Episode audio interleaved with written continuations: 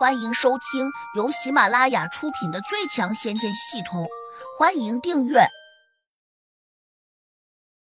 第一百六十五章：名门望族。这么好的房子，但已经没有家的气息了。胡杨有些落寞，想到家，他就想到了邢峰给他发的那个邮件。他当即拿出手机，上网打开了邮箱。根据邢峰调查的结果显示。胡杨出生于一个大户人家，他的父母不知因为什么原因失踪了，但家里还有一个爷爷，两个叔叔。我的爸妈失踪了，他们会到哪里去了呢？这么说来，我倒是冤枉了他们。之所以他们把我抛弃掉，这当中多半有什么隐情。胡杨低头想了想，觉得这件事有些蹊跷。如果不是看到自己的爸妈失踪了，他可能还不想回京城的胡家。尽管胡杨从来没有父母的一丁点印象，但血肉亲情，他总还是割舍不下。可惜邢峰给他的这份邮件中没有提到他父母的消息。换言之，如果要想找到自己的父母，就得回去问他那个在京城里面的爷爷。胡家乃是京城四大家族之一，也是百年望族。胡杨的爷爷虽然已经退休了，但曾经却是一个知名的老将军。虽然他如今闲赋在家，但威望极高。既然自己是他亲生的孙子，那他为何不派人来找自己？还有一点，既然邢风知道了自己和他的关系，为什么又没有把自己的情况告诉老爷子呢？这当中总是有很多疑问。胡杨当即拿出手机。给邢峰拨打了过去，邢峰给出了一个解释，他含糊其辞的说：“胡杨的家境比较复杂，他不便参与。如果想弄清楚情况，就只能胡杨自己回家去走一趟。”胡杨若有所思的点了点头，心想：“看来自己真有必要回一趟那个陌生的家了。只有回家，才有可能打听到自己父母的下落。”第二天。胡杨便开车去了京都。路上，他又接到了邢峰的电话。胡杨，你的事迹已经上报了，上峰非常满意，认为你拯救了这个城市，决定直接晋升你为少校军衔，你的收入也将增加一倍。胡杨愣了一下。少校是个多大的官？少校相当于一个团长。不过，我们这种特种部队的级别要高一点。你现在的官职差不多等同于一个旅长。胡杨对这个东西不太感兴趣，觉得唯一有好处的就是增加了收入。不过，胡杨现在不缺钱，他只是淡淡的说了一句：“钱不钱的不重要，给我多弄一点紫心药丸过来。”邢峰满口答应说。回去就叫江山给你送过来。京城胡家大院，两个中年人正在一间大屋里面悠闲的喝着茶水。不过，两人的姿态虽然看起来很轻松，但脸上却不时露出了冷峻的神色。大哥，听说这些日子海滨城发生了大事，你可有耳闻？雪民，我当然知道。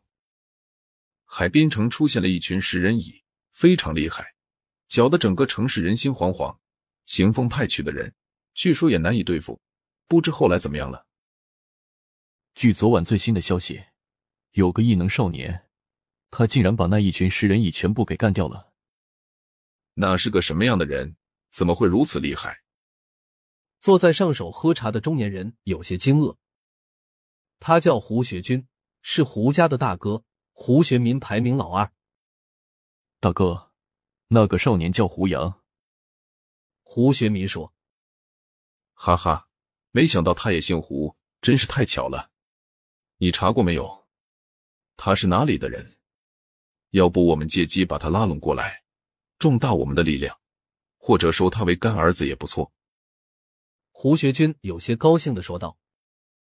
胡学民半眯着眼，悠悠的说道。那个叫胡杨的少年，他长得和我们的三弟有些像。胡学军顿时一怔，惊讶的问：“你说什么？”我这里有他的相片，大哥你自己瞧瞧好了。胡学民从口袋里取出一张照片，递给了胡学军。胡学军迟疑了一下，接过了照片。他只看了一眼，一下就愣住了，跟着他就下意识的站了起来，拿着相片的手微微有些颤抖。他和三弟还真是很像啊，简直就是一个模子印出来的。二弟，你说这个叫胡杨的少年？他会不会就是三弟的儿子？我觉得有这种可能。当然，我们也不能只凭着他的长相，就认为他一定是三弟的儿子。胡学民冷静的分析道。胡学军点了点头，又问：“这件事情，老头子知道吗？”不清楚，他最近很少过问外面的事情，估计还没有得到消息吧。胡学民回答道。这事暂时别让老头子知道，我们得尽快找到胡杨，先查清楚他的身世。如果有必要，最好能先把他带到我们这里来，我亲自问问他。胡学军一脸严肃的说。胡学民淡淡的看着他问：“大哥，你是不是糊涂了？”胡学军愣了一下，不解的问：“你这话是什么意思？”胡学民突然笑了。这个叫胡杨的少年，他那么厉害，听说他不只是烧死了一大群食人蚁，还干掉了两个功力高强的地灵。大哥，你说，这样一个神奇少年，我们能用武力把他带到这里来吗？胡学军不以为然的说：“他再怎么厉害，也不敢和国家机器作对，何况听说他还加入了行风的队伍吧？如果我们不能把他请过来。”那就叫行风去请。胡学民摇了摇头说：“行风虽然不敢抗拒我们的命令，但是他也未必请得动胡杨。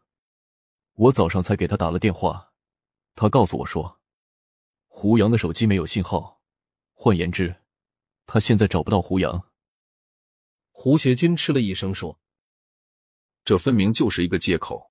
邢峰这家伙竟然敢敷衍我们，他这是活得不耐烦了吗？”不，邢峰并没有骗我们。刚才我叫人打了胡杨的电话，的确处于关机状态。胡学民说：“本集已播讲完毕，请订阅专辑，下集精彩继续。”